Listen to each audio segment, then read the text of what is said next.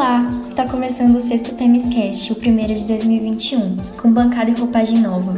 Sendo assim, hoje inauguraremos um novo quadro, Direito e Literatura, e o tema de hoje será Alice no País das Maravilhas e o Direito Brasileiro.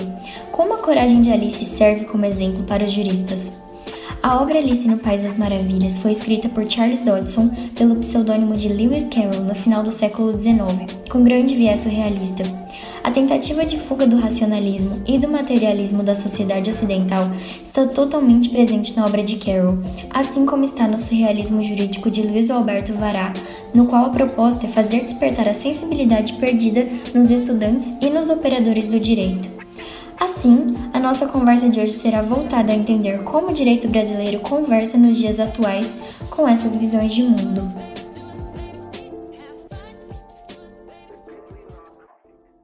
Bom dia. Boa tarde. Boa noite. Um, dois, três, teste. Eu sou o Pavão. Eu sou o Guilherme. E vai começar aqui mais um Temescast.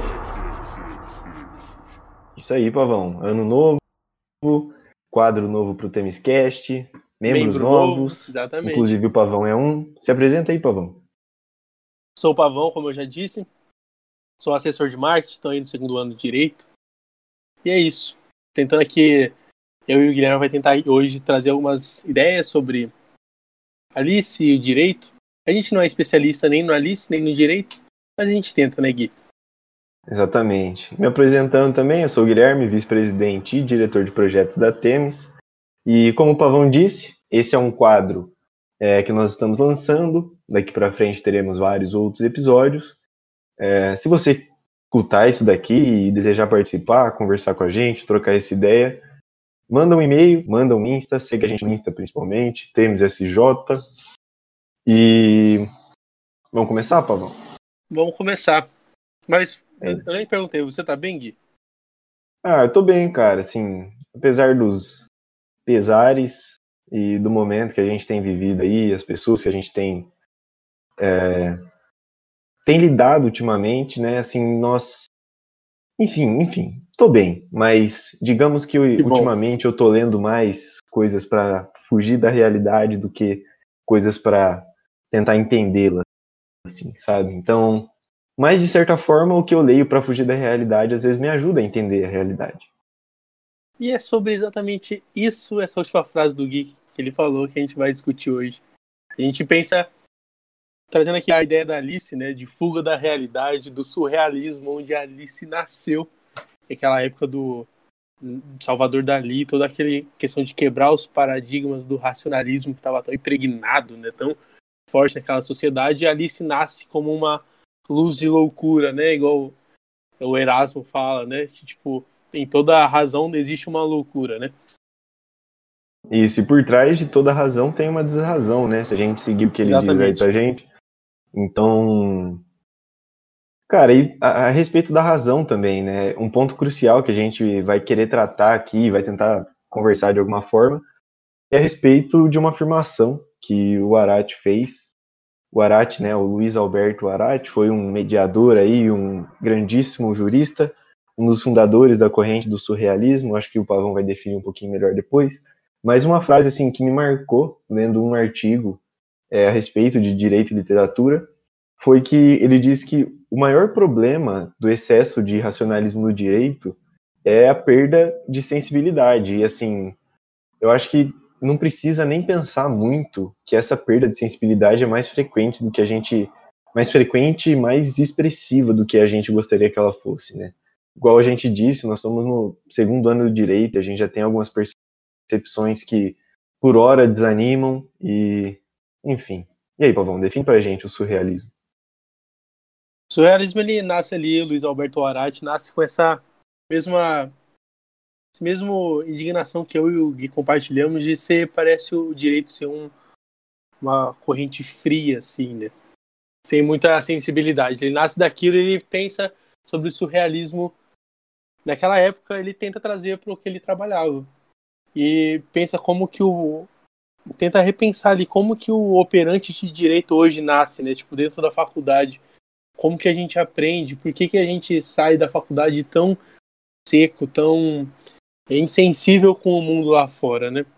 E ele traz essa questão de você só vai conseguir, a gente só vai conseguir mudar quando a gente conseguir enxergar para dentro do direito e além do racional, né? Que liga muito, muito bem com aquela primeira parte do livro da Alice, que é a parte que ela acorda, ela tá no colo da irmã e ela vê um coelho correndo e ela vai atrás daquele coelho e se depara com um buraco gigante.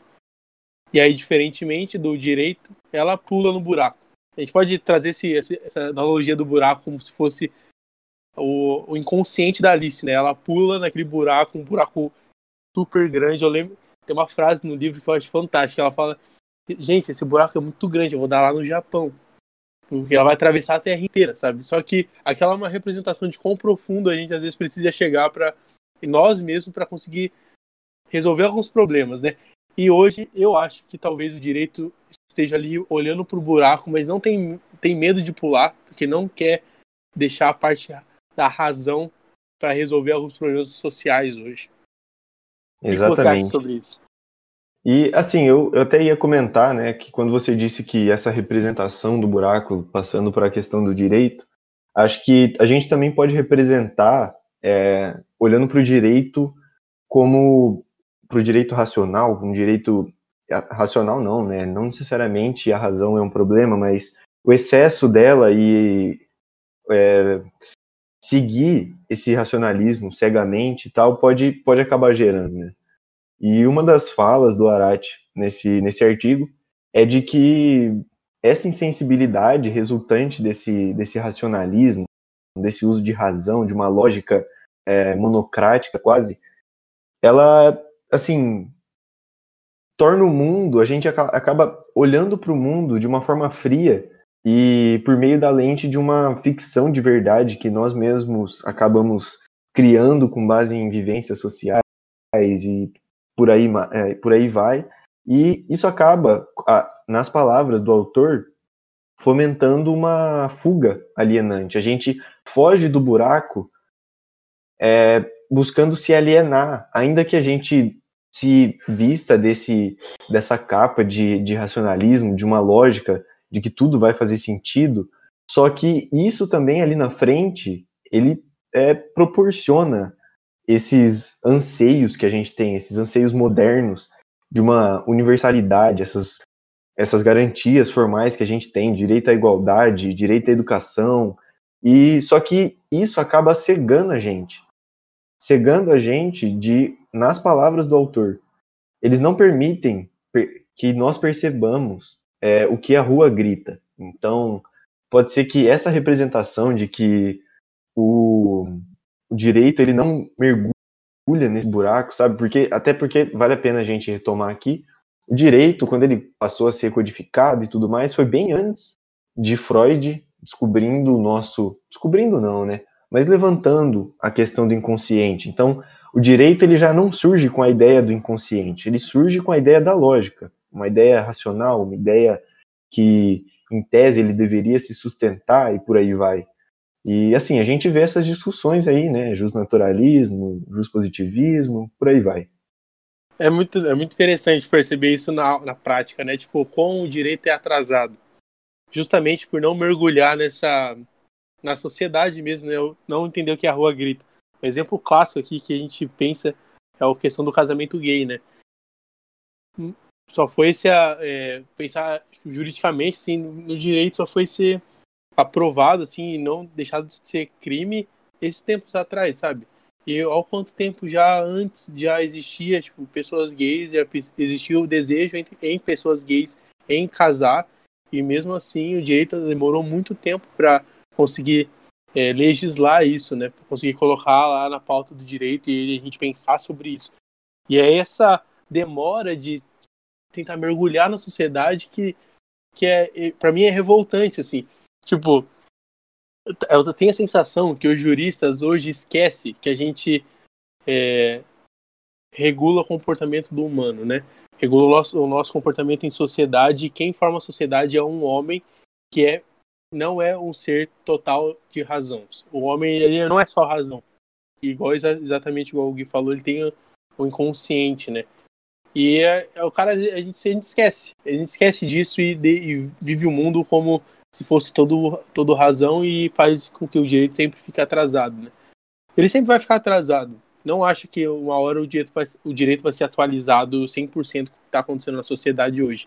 Mas o gap de, de atraso está muito grande. O gap de atraso eu acho que se vale muito desse pensamento que a gente tem hoje de direito racional e, e ter medo de pular nas pautas, no, nos problemas sociais real e tentar entender lá no fundo do, do inconsciente coletivo, assim. É, exatamente. Falando em consciente coletivo, né, tem uma frase bem interessante também. É, quando a Alice, ela, ela quer sair do País das Maravilhas, aí ela fala para o gato, poderia me dizer, por favor, que caminho devo tomar para ir embora daqui? E o gato responde: depende bastante de para onde você quer ir. E assim, a gente pode pensar se o direito, ele realmente tem esse livre arbítrio para eleger quais são os caminhos que ele vai percorrer e quais são as chegadas que ele vai chegar, é, ou pelo contrário, ele é uma mera síntese, né, uma mera, um mero resultado da cultura e da consciência coletiva do, te, do seu tempo? Ele tem esses meios ou ele é resultado dessa consciência coletiva? Né? Assim, porque aqui a gente não consegue entender ou encontrar qual que é a fonte inconsciente do direito, assim. É... Assim, eu não sei se eu entendi muito bem. Você disse que o direito, então, ele é um resultado de, tipo, se fosse, né, seria um resultado de interesses coletivos, assim. É, assim, na verdade, eu usei, usei a palavra errada, assim, eu tentei dar uma traduzida um pouquinho melhor a respeito do que estava presente, né, no artigo, ele usa a palavra, a palavra títere, e se a gente puder, assim, traduzir por uma forma um pouquinho mais é, compreensível aqui do contexto, ele diz mais que o direito, é, ao invés de ser resultado de uma cultura e da consciência, porque isso acaba sendo meio, é resultado, isso é meio até meio que repetitivo falar. Não tem outra coisa que ele é, a menos além do, do resultado. Mas, acima de tudo, ele é, pode ser um fantoche de, de repente, de uma consciência coletiva. E a gente consegue levantar vários questionamentos a respeito disso, sabe? Que, que, que, o que é essa consciência coletiva, sabe? Quem define, quem aprecia, é, quais vozes realmente são ouvidas? Se a gente voltar nos, nos conce, é, conceitos de de fatos sociais e toda aquela coisa lá de Weber e, e, por aí vai, né? Assim, eu não sou autoridade uhum. nenhuma em filosofia, mas se a gente olhar para essas dinâmicas sociais, a gente é nítido quais se destacam e quais não se destacam. Eu enxergo que o direito, ele atualmente tem muito dois lados, assim. A gente não consegue ter a famosa segurança jurídica que nós deveríamos ter, sabe?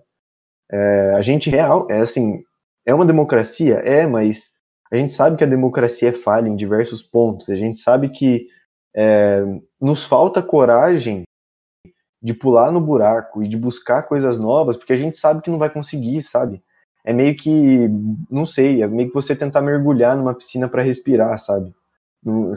De alguma forma você vai se afogar naquilo, você vai ser engolido e, e não sei, é, uma, é um juízo de valor meu, eu, eu percebo dessa forma. É, mas é exatamente o que, o que a gente traz, assim, né? Desse medo de mudar totalmente o modo que a gente pensa e o modo que a gente constrói o direito hoje, né?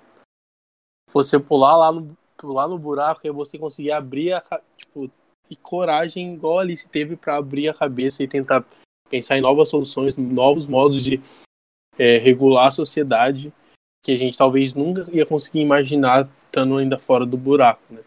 Por isso que eu, que eu acho que aí eu concordo muito com a fala do Arari, assim, que o surrealismo às vezes e do Erasmo também, que talvez a gente encontra na razão, na loucura a razão, assim, dentro da nossa loucura que a gente consegue entender o nosso mundo, assim, pensando no, no homem e como pensando agora como operador de direito, se eu regulo uma vida na sociedade que é feita pelo homem, é impossível tentar fazer uma sociedade perfeita e melhorar pensando só na razão. É impossível. Não tem como. E a gente só vai, eu acho que a gente só vai conseguir melhorar o dia que a gente sempre vê na TV, o que a gente ouve dos nossos pais. Tipo, nossa, é, esse juiz não sei o que lá, nossa, direito no, direito no Brasil não funciona, não sei o que.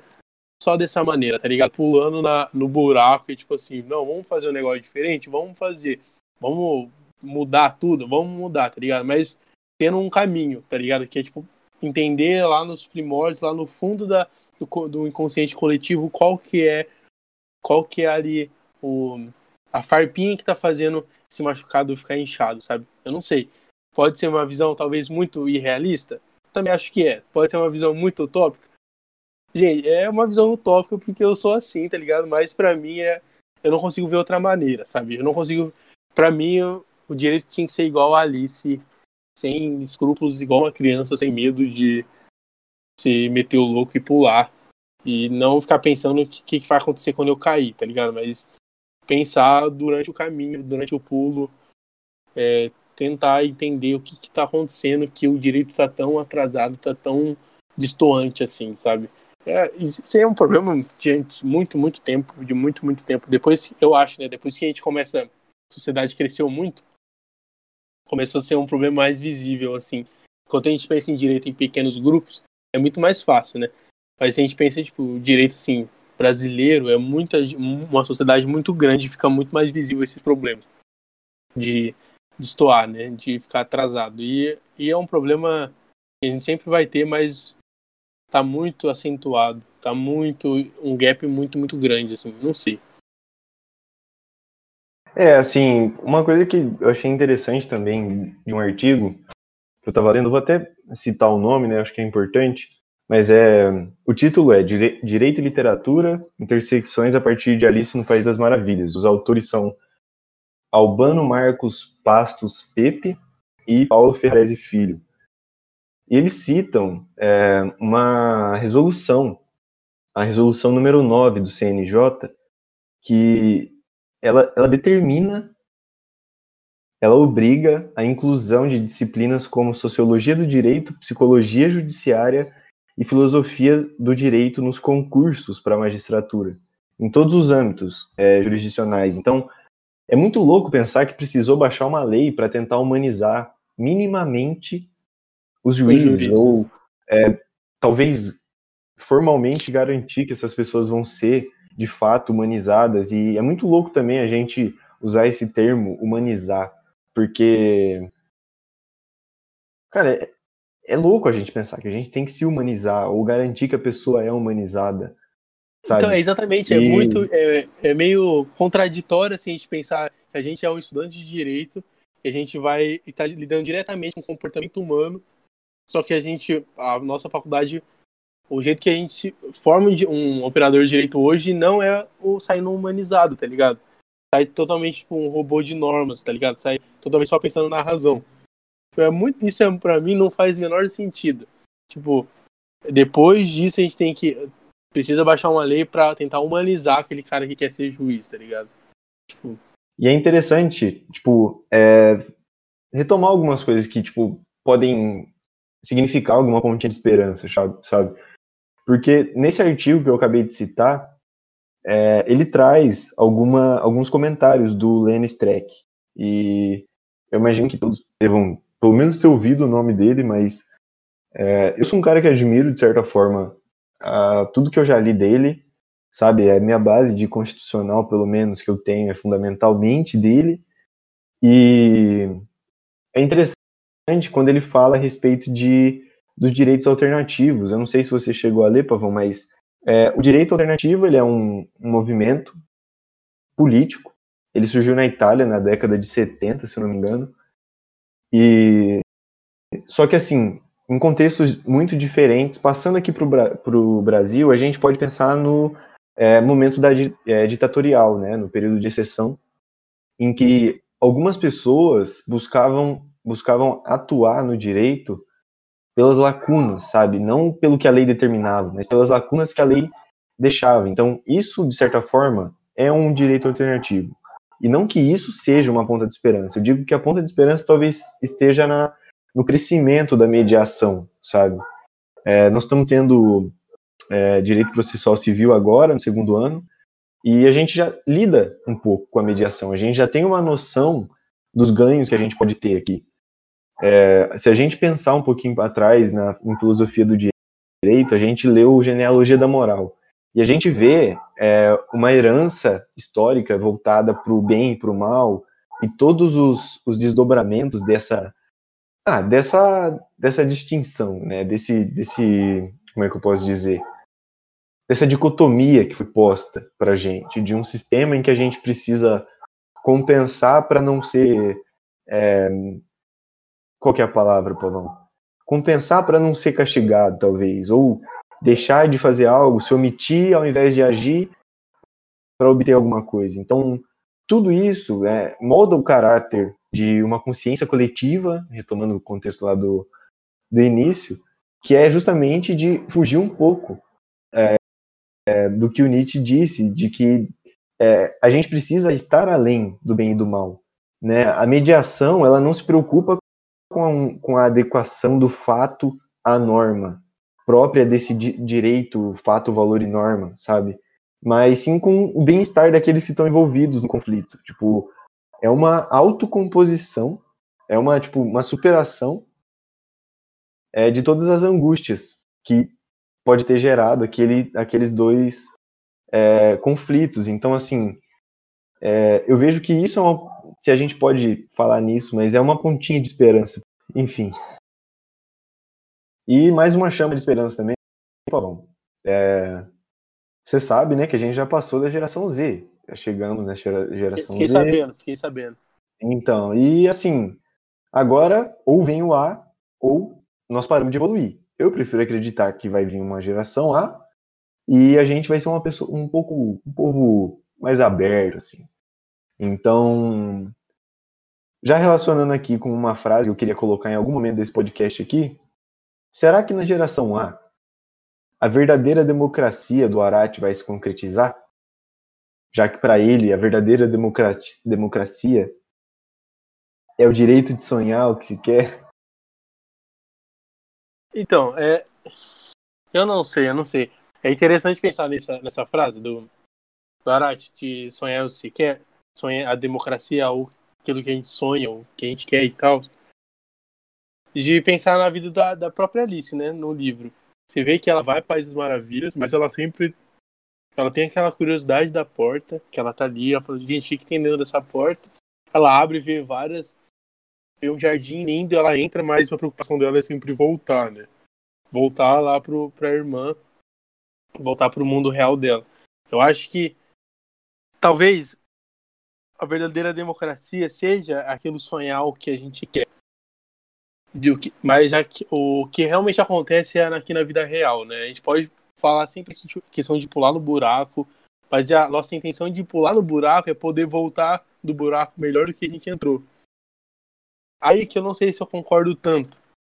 Porque a, a verdadeira democracia não acontece no sonho. Acontece aqui, no dia a dia, no, no, na, na realidade, onde realmente é ruim, onde a gente se machuca, onde é onde não é boa, sabe? Não, não sei se acontece nesse mundo, assim, no, no País das Maravilhas mesmo. Talvez o País das Maravilhas só, só seja o processo para que a gente consiga melhorar a nossa realidade, sabe?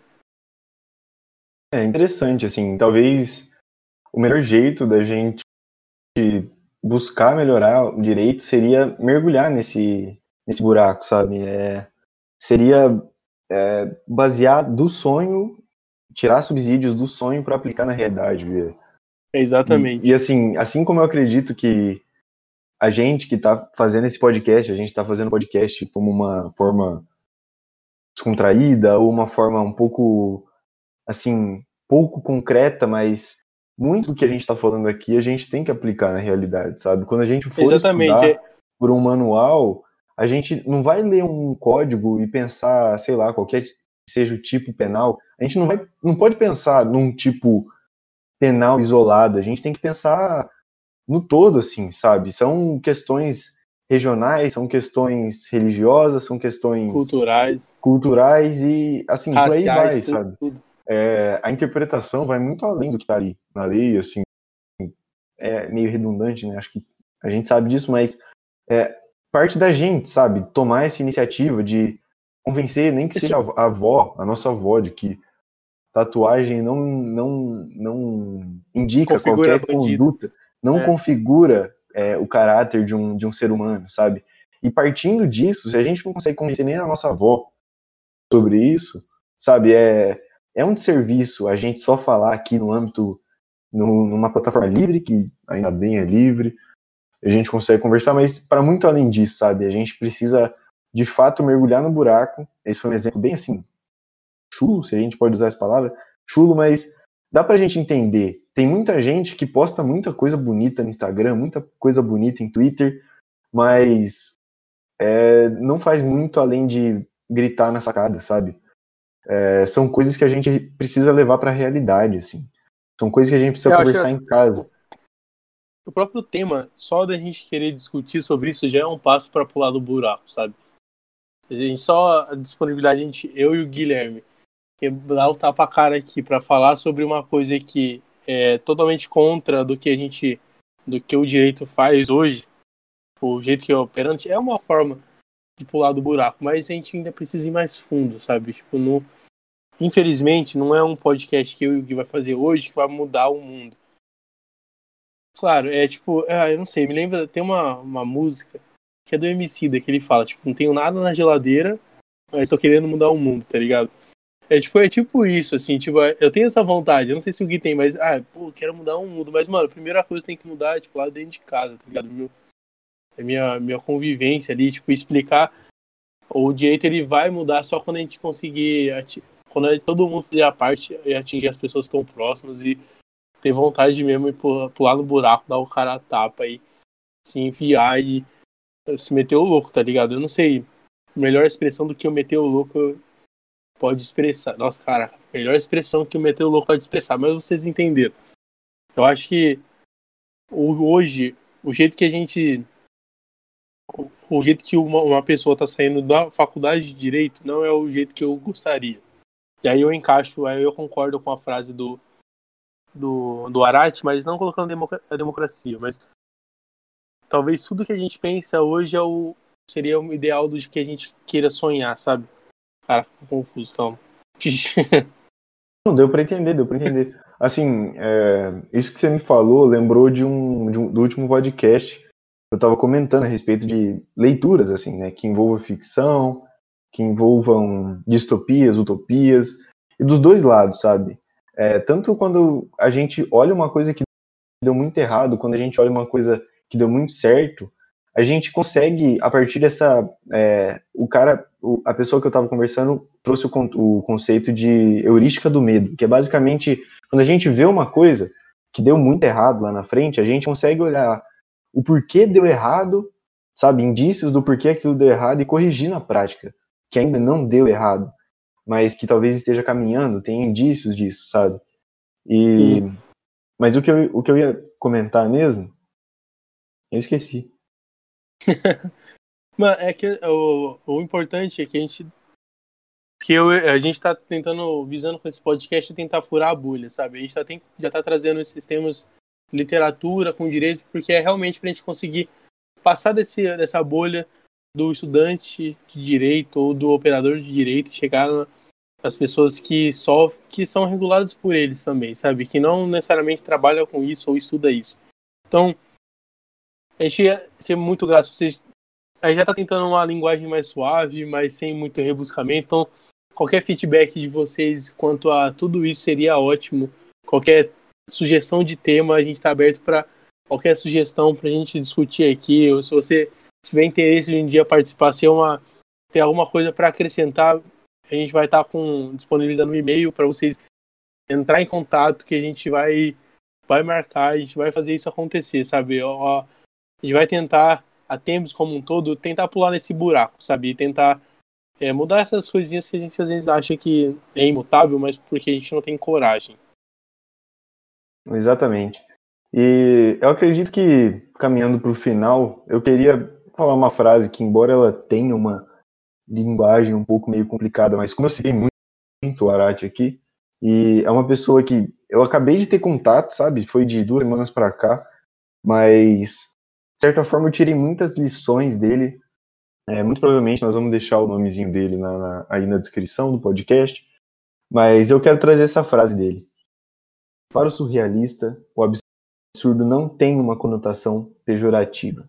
O absurdo reitera a necessidade de múltiplas compreensões do mundo. Então fica aí para a gente refletir. É, o, o jeito que a gente está olhando o mundo atualmente é, é suficiente? A gente está olhando de todas as perspectivas?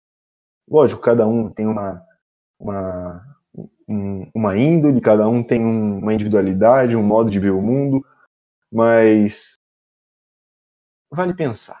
A gente precisa Exatamente.